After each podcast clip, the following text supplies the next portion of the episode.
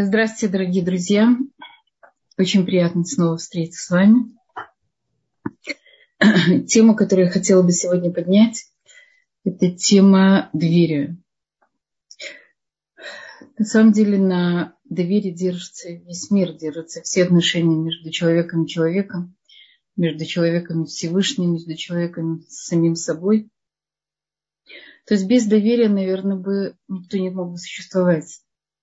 Что же такое доверие? Да, и почему оно такую важную роль играет в нашей, в нашей жизни? Доверие, прежде всего, как каждый из нас определит его, это, э, э, это э, ощущение уверенности, надежности другого человека в ситуации, в мире, в родителе, в друзьях, да, в самом себе. Уверен, в самом себе, я уверен в людях, которые меня окружают. Я уверен, что все, что Всевышний делает, он все делает к лучшему. То есть это база человеческой жизни, да, это его как бы э, э, стержень. Если у человека этот стержень крепкий, он дает ему э, устойчивость в разных жизненных ситуациях, он дает ему силы, душевные, физические силы выдержать разные взлеты и падения, кризисные ситуации жизни. Как же формируется доверие? Да, от чего оно зависит? Как можно его потерять и как можно его снова обрести? То есть прежде всего мы говорим, что все начинается, говорили, говорим, что все начинается с детства человека. Прежде всего, э, весь, э, вся неосознанность человека, да, все, что он чувствует и не может выразить, и не может осознать, он закладывается именно в очень раннем возрасте. Поэтому с нуля до полутора лет формируется так называемое базовое доверие. База доверия очень многие об этом говорят, насколько это важная вещь.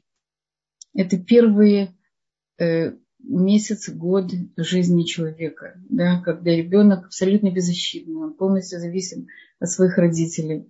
Он приходит в этот мир э, как бы чужой, может быть, иногда даже незнакомый, может быть, иногда даже враждебный для него. Он ничего не может сам, он на все сто процентов зависит от людей, которые его окружают. И от того, насколько эти люди его принимают, его любят, его хотят, его обнимают, целуют, дают, исполняют ему те потребности, которые ему необходимы, зависит от того, насколько его будет крепко это базовое доверие сначала к папе с мамой, прежде всего это мама, это первый образ э, доверия или образ того человека, который рядом с ним все время должен дать ему ощущение поддержки, любви, принятия. Э, и, и, и, и дальше, да, от того, какой, какой, какие отношения у него складываются с с первым человеком, которого он встречает в мире. Это может быть папа, это может быть мама, это может быть даже бабушка, это может быть, если это дома для сирот, если это какие-то интернаты, это может быть очень добрая, хорошая нянечка, хороший воспитатель. Это тот человек, который, который будет с ребенком постоянное первое время, первый год его жизни. Говорят, что Равбор говорит, что ребенок первые три месяца он видит от конца мира, от начала мира до конца мира. Он не может говорить, он еще не может осознавать, но у него есть восприятие мира на уровне мысли. Он видит все, что он уже может читать мысли других людей. Он ощущает и знает, хотели его или не хотели, его любят, не любят. Но даже на, на обычном э, уровне ощущений, уровне наших эмоций, если мама обнимает ребенка, ребенок чувствует себя защищенным. Да, меня хотят, меня любят, я здесь, я ощущаю собственные границы. У меня есть та, которая меня защищает и которая дает мне все, что необходимо. И прежде всего, что я не один в этом мире. От того, насколько мать э, восполняет потребности ребенка, настолько зависит его ощущение этой безопасности. Э, я не знаю, в Советском Союзе было такое мнение, что не надо ребенка слишком много держать на руках, что не надо его баловать, что если он плачет ночью, кормить его не нужно. Иногда нужно дать немножко водички, его покачать. и он успокоится. То есть не обязательно обращать внимание на потребности маленького ребенка, потому что это его так балуют и э, привязывают к, к родителям. И родитель не сможет стать полноценным строителем коммунизма, не сможет утром встать на какую-то тяжелую работу, и поэтому нужно сделать все, чтобы приспособить ребенка к потребностям родителя, а не наоборот. Мы говорим совершенно иначе, что ребенок плачет, это его зов о помощи. Да? Он хочет, чтобы его удовлетворили его потребности, или подержали на руках, или поменяли пеленку, или дали ему покушать. Очень важно обратить внимание на, на его зов, ни в коем случае не игнорировать это. Известно, что дети глухонемых родителей, они, они не плачут, они каким-то другим способом показывают, что они хотят. Но э, дети, которым не подходит или не слышат так, они перестают плакать.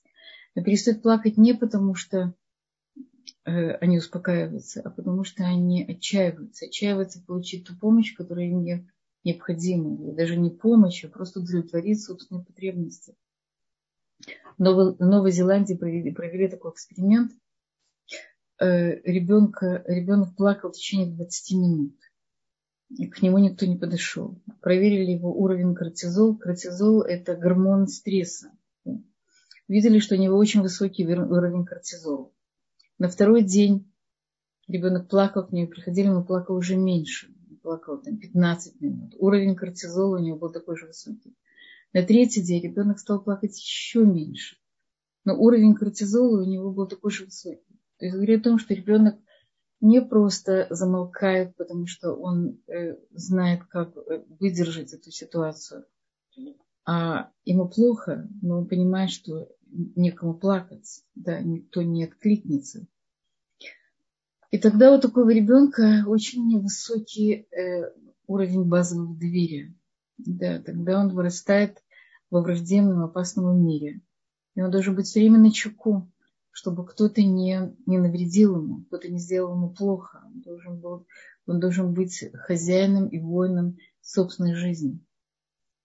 Если ребенок да получает, получает все, что необходимо, да, получает то самое тепло, которое ему так нужно в, в этом большом мире, то он вырастает человеком с высоким базовым доверием. И это не просто ему хорошо сейчас, у него такой вот э, благополучное, счастливое детство, это вся его жизнь, да, это вся его жизнь до 120 лет.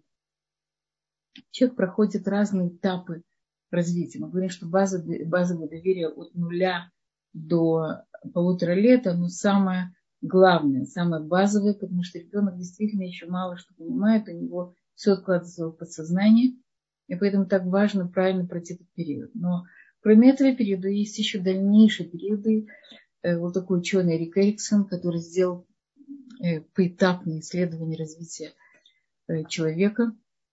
И в каждом периоде, если как бы недостаточно учтен этот первый базовый период, то можно это исправить в последующих периодах. Безусловно, это будет не так сильно, но есть возможность для исправления, для улучшения, для какого-то изменения этого базового доверия.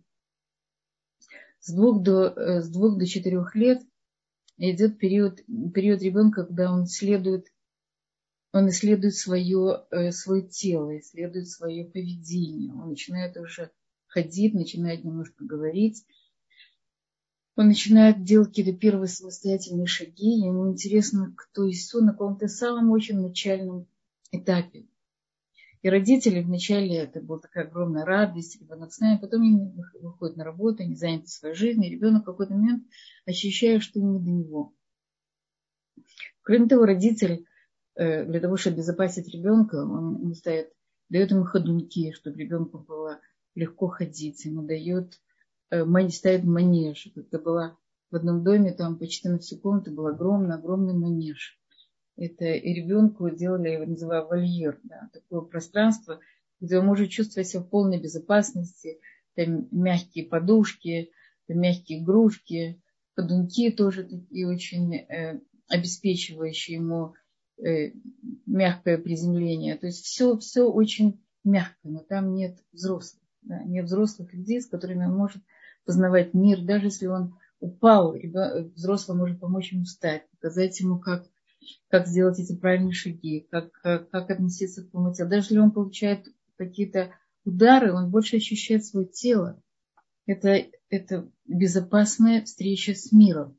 Когда ребенку э, создают мир иллюзий, мир очень мягкий, э, такой марупат, такой очень удобный. Да? Ребенок начинает ощущать, что мир, который за этим манежем, или мир, который за, этим, за этой комнатой, или за этими ходунками, этот мир не безопасен, потому что здесь так много подушек подложено, и так меня оградили. Значит, тот мир, который за, за, за этими стенами, он, наверное, очень опасен.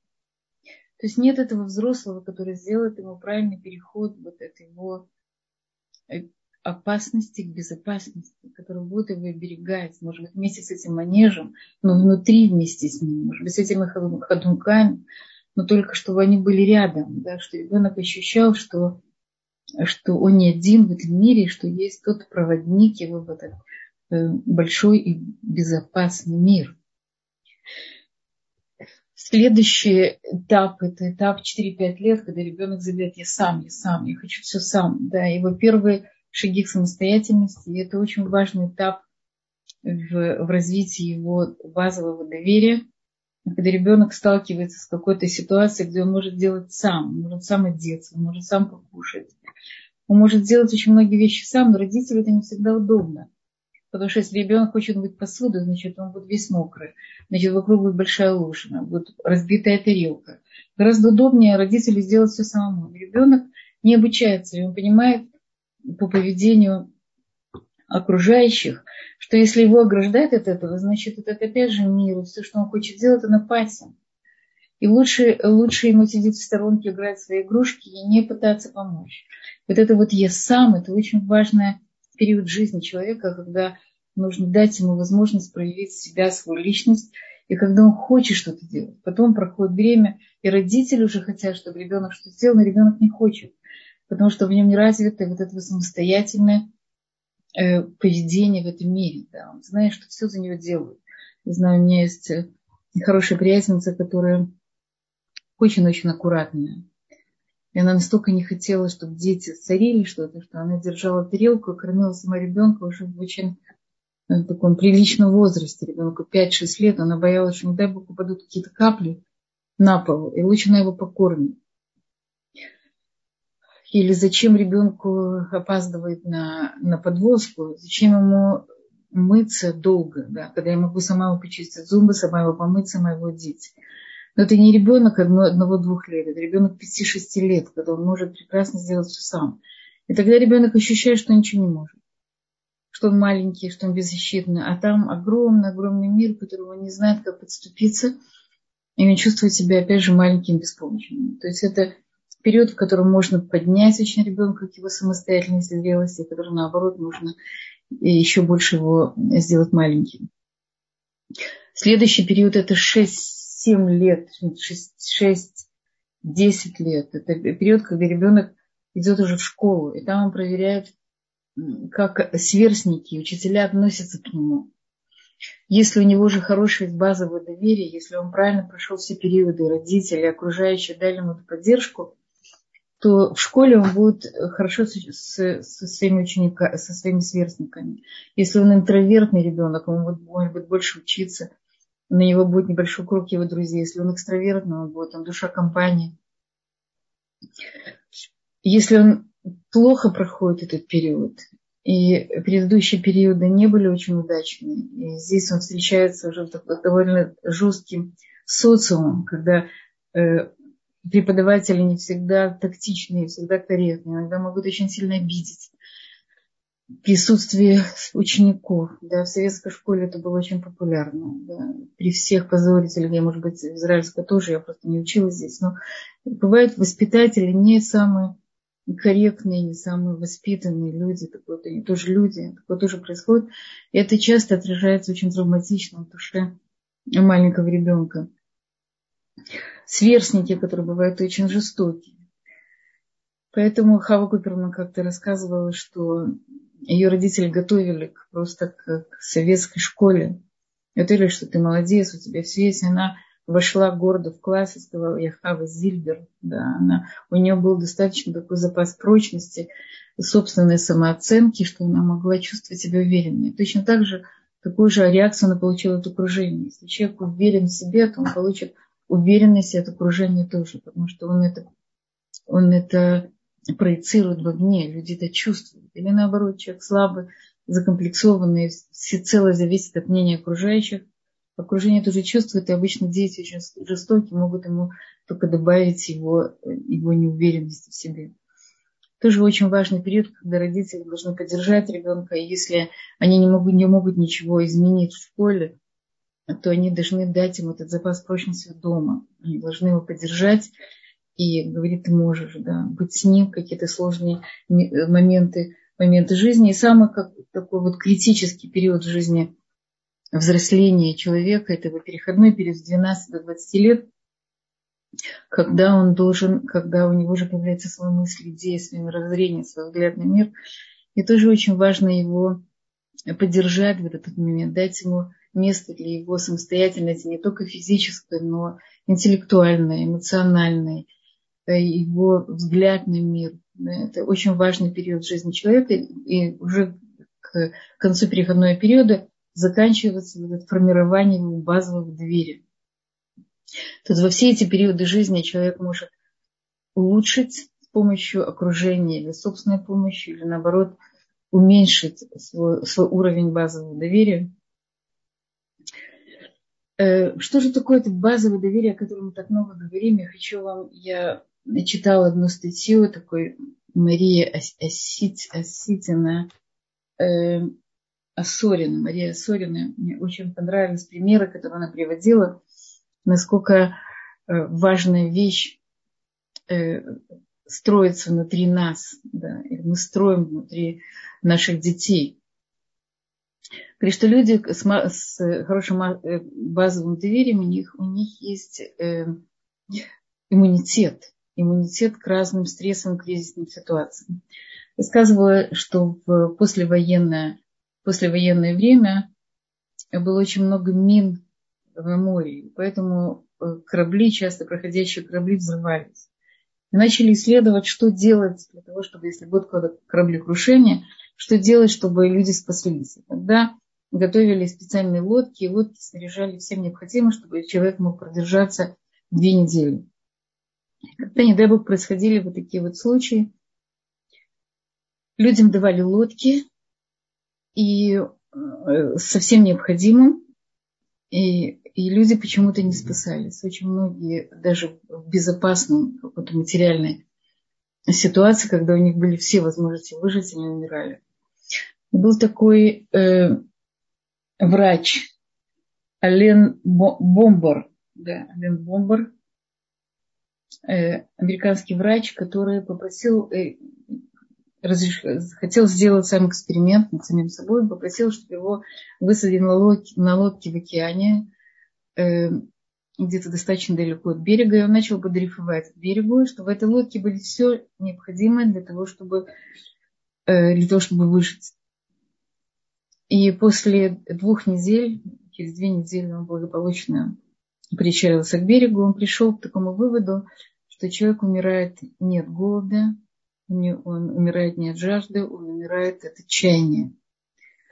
Что если человек видит, что нет никаких реальных способов э, спастись, или неизвестно, выживет или не выживет, то он часто отчаивается.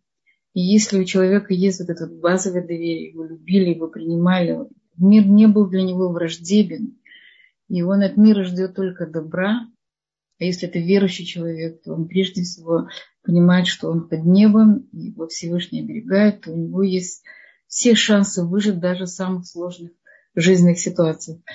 И она привела еще один очень интересный пример.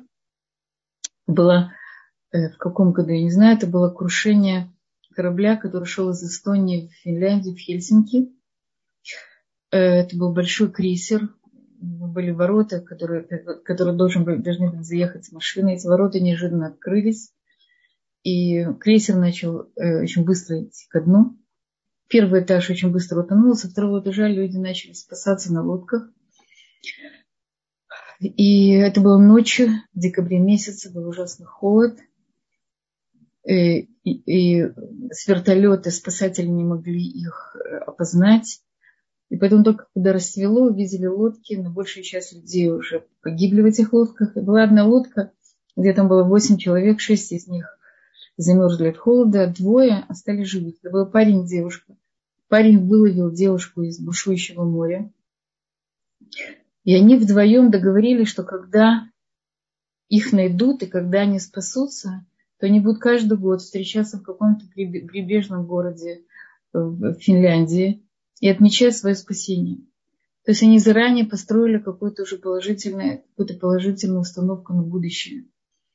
И они были уверены, что не спасутся. Они делали все, чтобы не замерзнуть. Они развлекали друга, они говорили, они, они держались, э, чтобы не заснуть, не дай бог, чтобы не замерзнуть.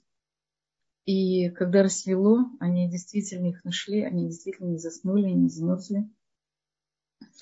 Их спасли, пытались выяснить, как же, как же им удалось. И они рассказали, что они все время рассказывали, как где и как они вот праздновали свое э, спасение. Это то, что их держало, их уверенность в том, что их найдут и спасут.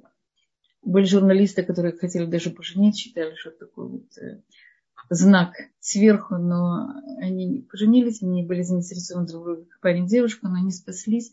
И действительно каждый, каждый год они отмечали свое спасение. И это такая знаменательная вещь, Э, что человек может через свою жизненную установку, через свой взгляд, через свое базовое доверие, отношение к миру, он может выдержать самые тяжелые жизненные ситуации. И такое же могло произойти с теми, кто, кто умер замерз в этой лодке, да, если бы они обратились к своему этому базовому доверию, обратились к пониманию, что, что у них есть шансы, пусть один из миллионов шанс есть, у них есть надежда на, на спасение. И вот и ученые пришли именно к этому исследованию, что базовое доверие – это то, что дает человеку оптимизм, так называемый иррациональный оптимизм, когда я могу верить в, в жизнь, верить, можно сказать, в Всевышнего, верить в людей без особого на это основания. Э, есть еще множество разных теорий, которые, которые говорят о Э, о том, как, как строится, насколько важно это базовое доверие. Э, мы когда-то говорили, есть теория Эрик Берна о том, что в каждом человеке есть э, взрослый ребенок и родители. Да? И в каждом из нас, в каждом из людей играет каждый раз в разных ситуациях, в разных ролях играет иногда ребенок, иногда взрослый. Иногда родитель, конечно, взрослым человеке должен преобладать взрослый, но мы гибки достаточно для того, чтобы уметь пользоваться разными ролями в разных ситуациях.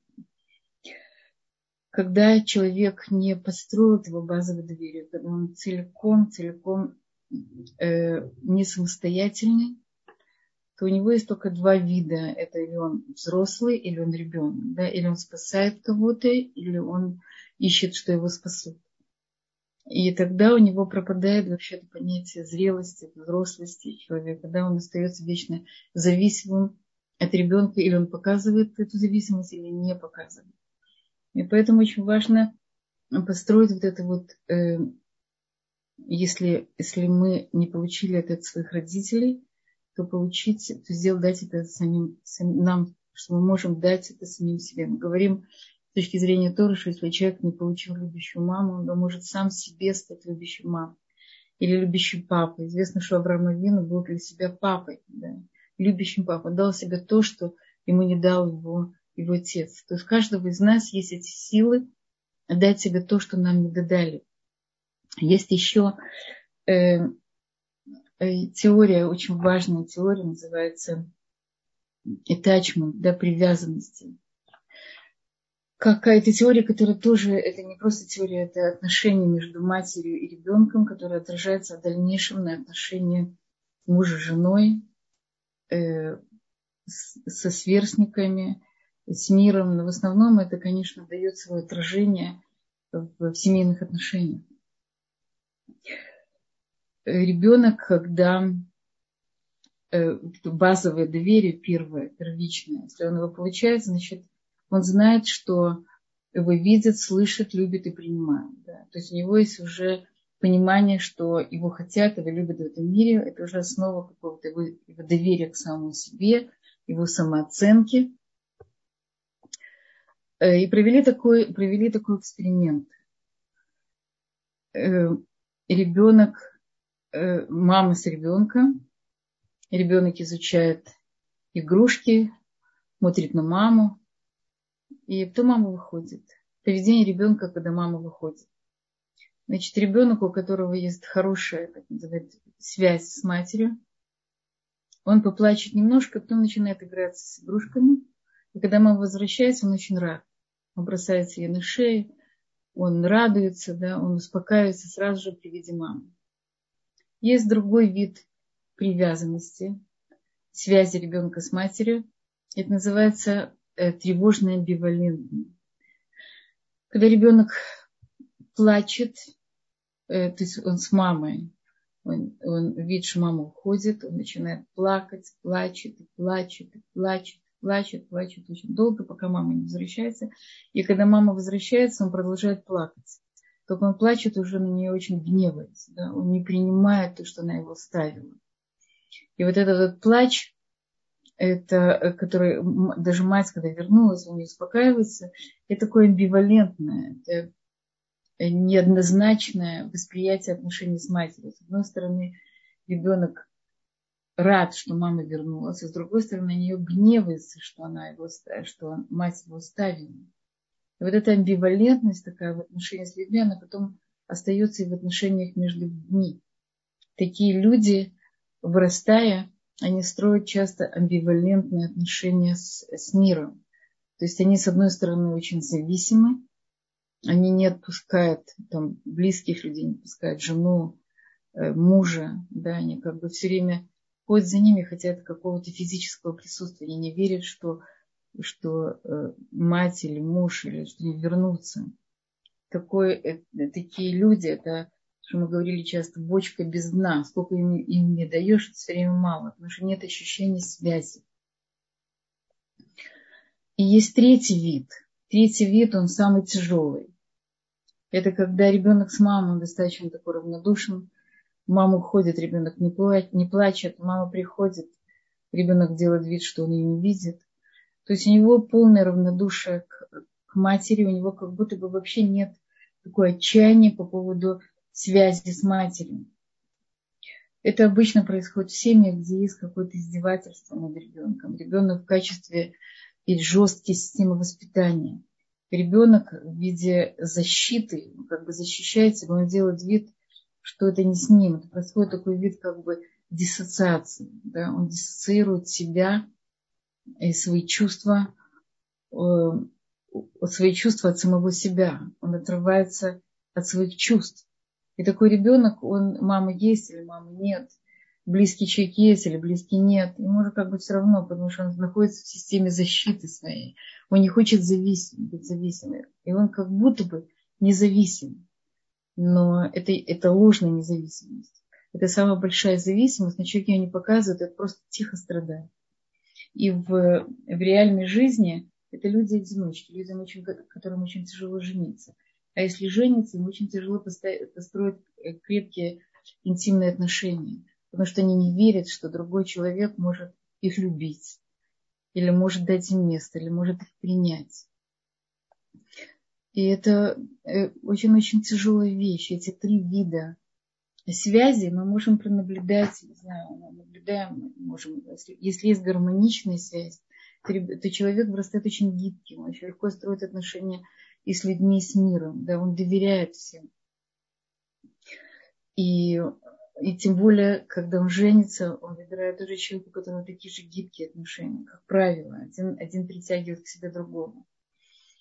И он очень легко идет на контакт, он легко адаптируется. Да? В общем-то, это гармоничный, доверительный тип общения с миром. Когда это второй, то это зависимость, очень сильная зависимость. Иногда из них вырастает, таких людей вырастают нарцисты, люди, которые Э, которые все время хотят, чтобы им давали, потому что не верят, что они могут от кого-то получить.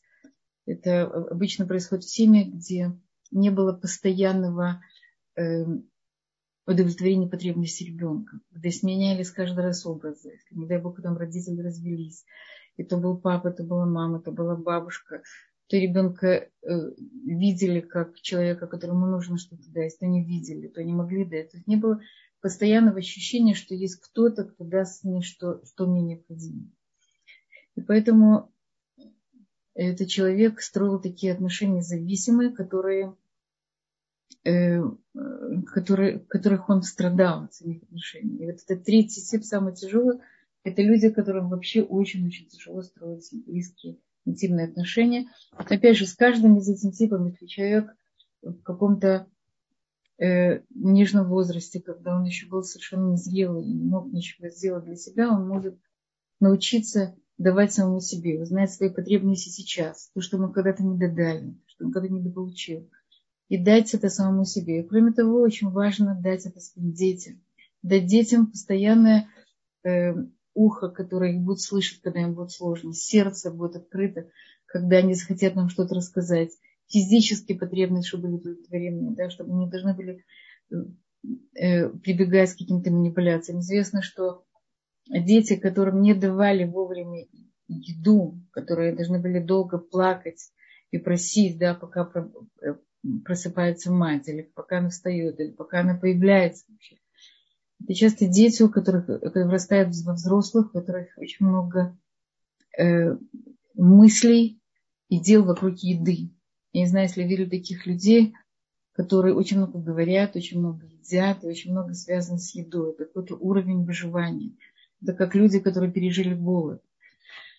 Но даже если они не пережили голод, в общем-то, но где-то подсознательно они действительно понимали, что, э, что, не, что не обязательно, что придет тот, кто их накормит. Да, они даже в какой-то момент могли потерять надежду.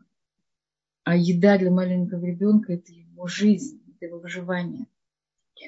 Поэтому э, так важно быть чувствительным и знать свои потребности, что тебе необходимо, кто есть ты.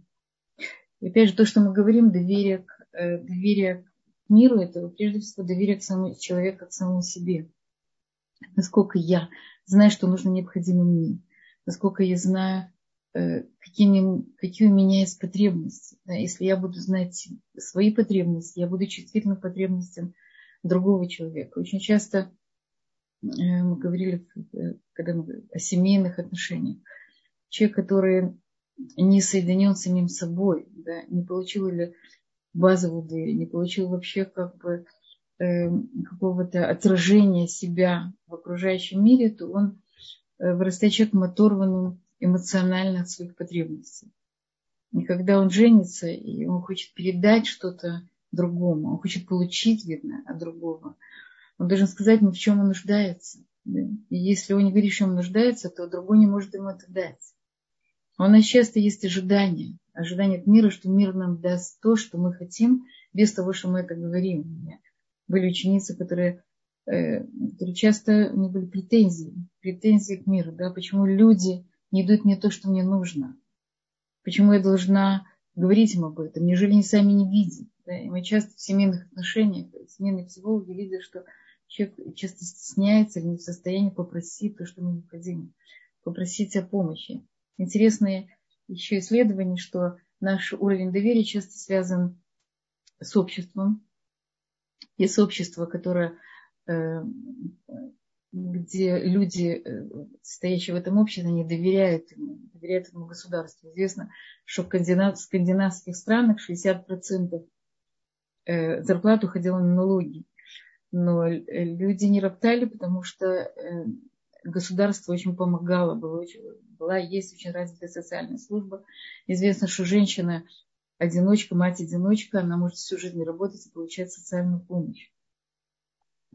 Есть еще культурная, культурная связь между культурой западной, восточной культурой э, и от уровня доверия. Провели такой эксперимент, привели, э, привели, человека с закрытыми глазами в, комнату и сказали, что ты должен найти выход из этой комнаты. Если ты его не найдешь, то обратись к нам за помощью. Большая часть людей отчаивались и быстро говорили, да, помоги мне, не знаю, где выход, э, я запутался, да. Но были те, которые шли до конца, искали долго, не просили помощи. И, как правило, это были китайцы, японцы, это восточные люди, азиаты, которые не очень доверяли людям и не, и не хотели просить помощи. Да, они чувствовали себя самостоятельно. Обычно в таких, в таких странах больше есть э, кого-то, почтение, вера в вождей. Да, доверяет вождям. Вокруг вождей у них строится такой культ, но меньше доверяет друг другу.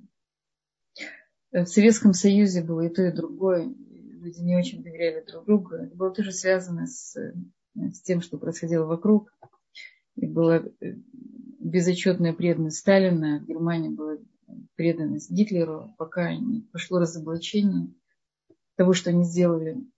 Но как бы есть и то, и другое, но на Востоке больше почитания вождей, на Западе больше склонность немножко в более демократический склад воспитания. Э, с точки зрения Торы мы говорим, что кабдейну выхождейну, да, уважай, но подозревай. То человеку нужно дать его кредит доверия, да, и нужно уважать. Мы уважаем каждого человека, в нем есть целый муки, в нем есть проявление божественного. И мы каждого человека должны уважать. Но мы не, должны, не можем э, говорить иногда, я верю в этого человека. Мы не можем верить в человека, мы можем верить только в Всевышнего мы можем доверять. Интересное слово доверять это до веры. Да? Должен доверять. Мы, мы не можем давать человеку, он ограничен. У него есть плюсы, минусы, у него есть недостатки. Мы не можем полностью ему доверять, особенно если это касается каких-то важных, э, важных событий в нашей жизни. Это замужество, это устройство или приятие на работу. Да, если мы хотим кого-то нанять на работу, мы должны хорошо проверить, если человек честный, если он хороший работник, если можно на него положиться. Если мы выбираем себе супруга, то прежде всего нужно проверить то, что делают в шадухе, проверить, насколько ты нормативный человек, насколько у него хорошие человеческие качества, насколько на него можно положиться.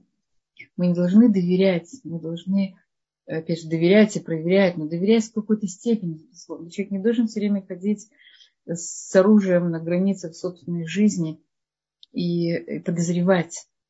Он должен доверять, но где-то где -то, где -то краем глаза он должен э, чуть-чуть хотя бы, немножко, немножко хотя бы подозревать. Например, э, человек, если он встречает э, другого человека, ему негде спать, он должен его помочь ему, привести, накормить, но при этом он должен, может его подозревать, что это человек, может быть, обманщик, может украсть, может закрыть все, забрать все ценные вещи, но при этом он ему помогает. То есть мы должны обязательно при всяком нашем желании помочь, довериться человеку, мы должны быть очень осторожными.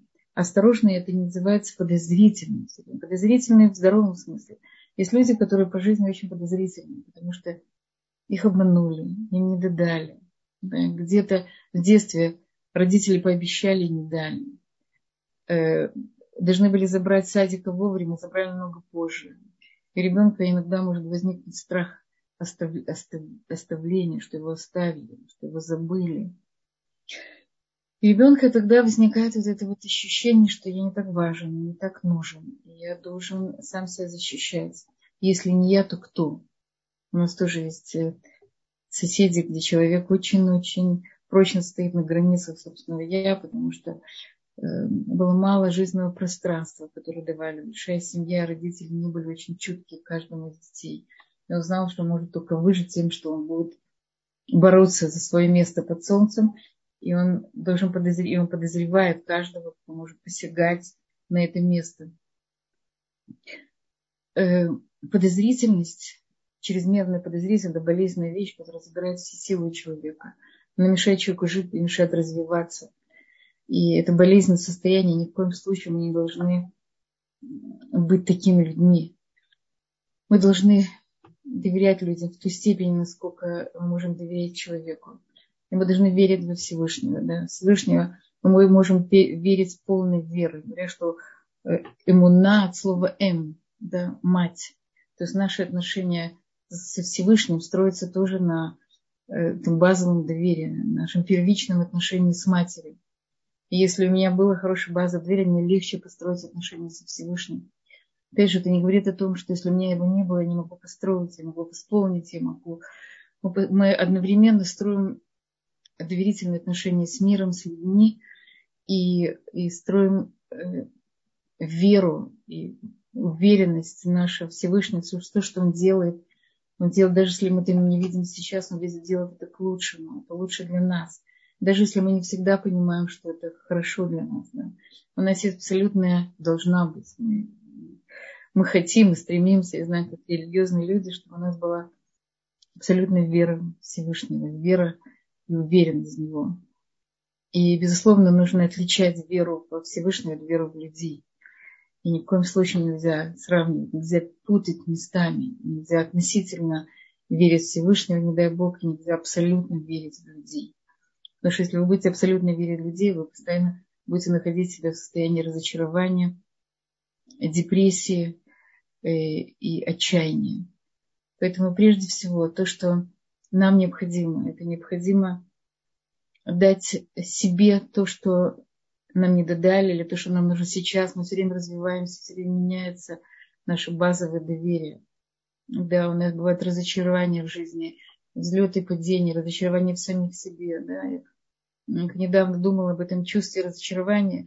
Я думаю, что это нормальное человеческое чувство, и нужно дать ему тоже место. И люди, мы можем разочароваться в себе, встать на ноги, идти дальше, может разочароваться в, в других людях, потому что они тоже ограничены, у них есть множество недостатков. Мы должны принять то, что есть в нас, то, что есть в других, и верить, что Всевышний дает каждому из нас то, что нам необходимо. И если мы в детстве не получили то, что нам нужно было, это было не в наших силах, то дать это самому себе, понять самого себя, свои потребности, свои радости, свои печали. И построить доверительные отношения с близкими нам людьми, построить интимные доверительные отношения с, нашей, с, с мужем, с детьми и дать детям то, что необходимо, чтобы действительно это базовое доверие было очень здоровым иммунитетом, чтобы мы могли выйти в большой мир здоровыми, крепкими людьми, не защищенными со всех сторон ватой и мягкими подушками, а людьми, которые знают, что такое мир. Э, они знакомы с ним, но был тот человек, который сопровождал их в разных сложных ситуациях, и он дал им ощущение защищенности. Э, поэтому это то, что я хотела рассказать. Я была бы очень рада, если бы были какие-то вопросы. Может быть, это могло еще больше расширить эту тему. Пожалуйста, если у вас есть какие-то вопросы, я буду очень рада. У нас осталось 10 минут. Спасибо, Хана. И э, я вижу, что кроме слов благодарности на данный момент у нас вопросов нет. Если у кого-то все-таки да, есть вопрос, можете его задать. Вот я вижу, Маргарита подняла руку, мы включим ей микрофон. Маргарита. Да, слышно меня? Да, да, да. слышно? А, да, да. Добрый вечер. Спасибо вам за вечер этот замечательный. И у меня такой вопрос. А если я боюсь потерять доверие других людей, насколько это отражается на мне самой лично? Какие мои какие, какие мои качества отвечают, какие мои качества характера отвечают за вот эту потерю, боязнь потери доверия других людей, чтобы мне, да. Ну, это недостаточная, это недостаточная самооценка. Вы целиком зависите от мнения других людей, от их доверия. Вы должны дать самой себе доверие в себя саму. Вы должны понять, что вы, как человек, можете ошибаться. И вы, как человек, имеете свое право на ошибки, и прежде всего у вас есть много ваших побед. И на этих победах построить свою самооценку. Это говорит о том, что вы очень боитесь, что вас не оценят другие люди. Они вас разочаровываются, и что тогда будет с вами? Это вас, ваша зависимость от окружения. Прежде всего, построить свою, вот самодостаточность, то, что мы говорили на прошлом уроке, свою свое э, осознание, понимание, приятие самого себя. Любовь к самому себе, приятие. Я думаю, что это то, на чем мы должны вложить себя, меньше обращать внимание на, то есть, безусловно, быть на связи с, э, с окружением, но вложить больше в свои отношения с самой собой. Как это сделать, это целая наука. слушать уроки, читать книги, как поднять самооценку, как поверить в себя, как полюбить себя. Это целая тема, о которой сейчас очень много говорят. Спасибо большое. Спасибо. Если у кого-то еще есть вопрос, у нас еще есть время для этого. Наталья, вы можете задать ваш вопрос.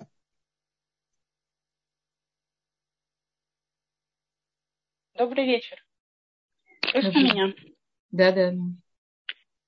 А, я очень вам благодарна за ваши лекции. Когда-то, пару лет назад, вы мне очень-очень сильно помогли в отношениях с мамой разобраться. Но сейчас у меня такой вопрос. Тема актуальная, для меня очень актуальная. И скажите, как определить, то есть э, недоверие к человеку, например, вот, которое существует, это мое условно сломанное доверие, не сформированное правильно доверие в детстве базовое, или это здравый смысл? То есть вот какие можно применить для того, чтобы понять. То есть я не доверяю ситуации, ситуации или человеку, потому что что-то неправильно во мне сформировано и недоработано. Или это просто здравый смысл говорит, что нет, нельзя доверять. Спасибо. Смотрите, это может быть и то, и другое, и третье. Да? Это может быть с детства недостаточно уверены в себе, в окружающем мире. И это может быть факты, которые говорят, что тебе человек нельзя положиться. Это может быть ваши высокие требования к людям, да? желание, чтобы люди э, соответствовали вашим стандартам. Ваш какой-то, может быть, я предполагаю, может быть какой-то перфекционизм или ожидание, что люди будут, будут э, очень чувствительны и очень понимающие, не принимая слабости других людей. Надо посмотреть факты. Если есть, если это человек, которому вы не доверяете, есть какие-то очень тяжелые факты, где вы не можете на него ни в чем никогда не положиться туда, то есть объективный здравый смысл, на который нужно опереться, и с такими людьми не нужно, если это не близкий человек, то не нужно иметь дело. Если это близкий человек, значит, можно помочь ему. Помочь ему, может быть, собственным примером, может быть, дать детям. Часто нужно дать доверие, чтобы они почувствовали доверие к самим себе. Да, если мы доверяем человеку, он начинает ощущать, что он, что если кто-то доверяет ему, почему не может доверять самому себе? Может, мы можем помочь ему этому человеку, а может быть, мы должны защитить себя такого человека, чтобы не попасть в какую-то очень э, вредную для нас ситуацию. Это каждая ситуация должна, э, может быть, рассматривана индивидуально. Посмотрите, включая свой здравый смысл, включая свою интуицию. Есть интуиция тоже, место для интуиции, где человек может почувствовать, что человек не очень хорош для меня. Он забирает у меня много сил, много энергии. Мне не очень хорошо общаться. Опять же, если ты человек чужой. Если вы вынуждены общаться, значит, надо подумать, как, э, как построить правильные отношения, чтобы это было э, полезно для другого человека и, и ни в коем случае, чтобы это не было вредно для вас. Если я могу вам чем-то помочь в конкретной ситуации, позвоните и попробуем разобраться. Угу. Спасибо большое. Да, за что. Пожалуйста. Спасибо. Здесь поступил вопрос в чат. Или имеется в виду, что мнение других вообще не должно иметь значения? Мнение других, безусловно, имеет значение. Мы по мнению других в какой-то степени оцениваем себя. Вопрос, в какой степени. Или я целиком зависим от мнения. Если мне сказали, какая красавица, я чувствую себя что у меня как-нибудь э, осольем, да сделал мне день, самый счастливый на свете. Если мне сказали, что я бледная, то я чувствую, что я уже умираю. Если меня, э, если меня похвалили, то я полна сил энергии, я могу перевернуть горы. Если я не получила этого, то я никто и ничто. То есть вопрос наша зависимость, да, не вопрос, что мы должны наплевать на окружение и не иметь Э, и не, не иметь с ним никакого контакта, в том, что насколько мы зависим от этого. Мы, безусловно, э, когда определяем себя, наши успехи, наши отношения с людьми, мы определяем по ним, мы часто даже спрашиваем, как ты видишь, я знаю, потому что есть какой-то взгляд со стороны, но мы не настолько зависим от этого. И это критерий того, э, где я самим собой, где я с, с окружениями, где я со Всевышним. У нас есть три плана. И человек должен быть достаточно честен и достаточно доволен самим собой. Настолько, насколько он может доволен. Мы все э, можем быть недовольны собой тоже. Вопрос, насколько я принимаю себя люблю себя и отношу к себе хорошо, и принимаю, люблю других людей. Если у меня это есть лично, я это проецирую, отражаю на мир и отражаю даже в своих отношениях со Всевышним. Поэтому прежде всего человек должен построить личные отношения с самим собой.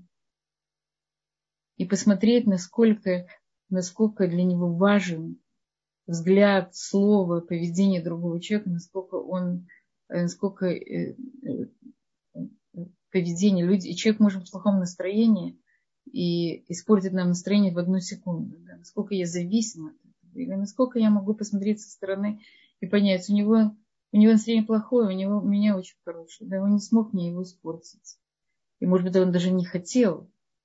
Но вот как-то своим присутствием, словом, взглядом, иногда э, люди портят, они специально портят, но говорят нам какие-то неприятные вещи, не очень тактичные они, э, у них плохо на душе, да, они нас, нас сбрасывают свою негативную энергию. Насколько мы подключены к этому, насколько я могу остаться вот таким вот более независимым и ставить границы, границы себя, границы другого человека, и не пускать то, что я не хочу пустить. Да, Спасибо. Пожалуйста. Здесь есть еще вопрос в чате. И пишет наша слушательница, что моя близкая родственница постоянно очень волнуется за детей. Она неспокойна. Как можно с ней поговорить на эту тему? Смотрите, есть достаточно много тревожных мам. Да, это тревожность. Это тревожность, которая, как правило, обращена на детей. Дети э, больше всего от этого страдают. страдают. Эту тревожность мать передает детям, потом э, дети становятся тревожными матерями сами или тревожными детьми. И можно сказать, что она это переносит, чтобы она заняла собой, чтобы она лечила себя. Да, она может себя лечить. Тревожность лечится. И поэтому, чтобы она не переносила это детям, чтобы она не делала из них тревожными, чтобы она не строила вокруг, вокруг них опасный мир, потому что им будет очень тяжело жить в этом опасном мире. Да? Туда не ходи, это не делай, здесь тебя обидят здесь тебе будет лучше дома, да, разделение на своих и чужих, да, ты будешь только со своими, чужие, они могут тебе, тебе навредить, тебя побить, сделать тебе плохо. Это очень вредное мировоззрение для ребенка, потому что это не подготовка к его жизни, это его закрытие в жизни. Можно сказать, что она просто вот все эти вещи переносит своим детям. Я думаю, что ни одна мама не хочет это для своих детей. Пожалуйста, если еще какие-то вопросы. Спасибо. Да, пишут вам большое спасибо за интересную лекцию и просят посоветовать какую-нибудь книгу на русском языке, которая может, поможет поверить в себя.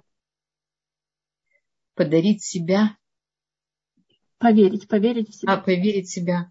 Есть очень хорошая книга, которую я советую всем. Называется «Создадим человека».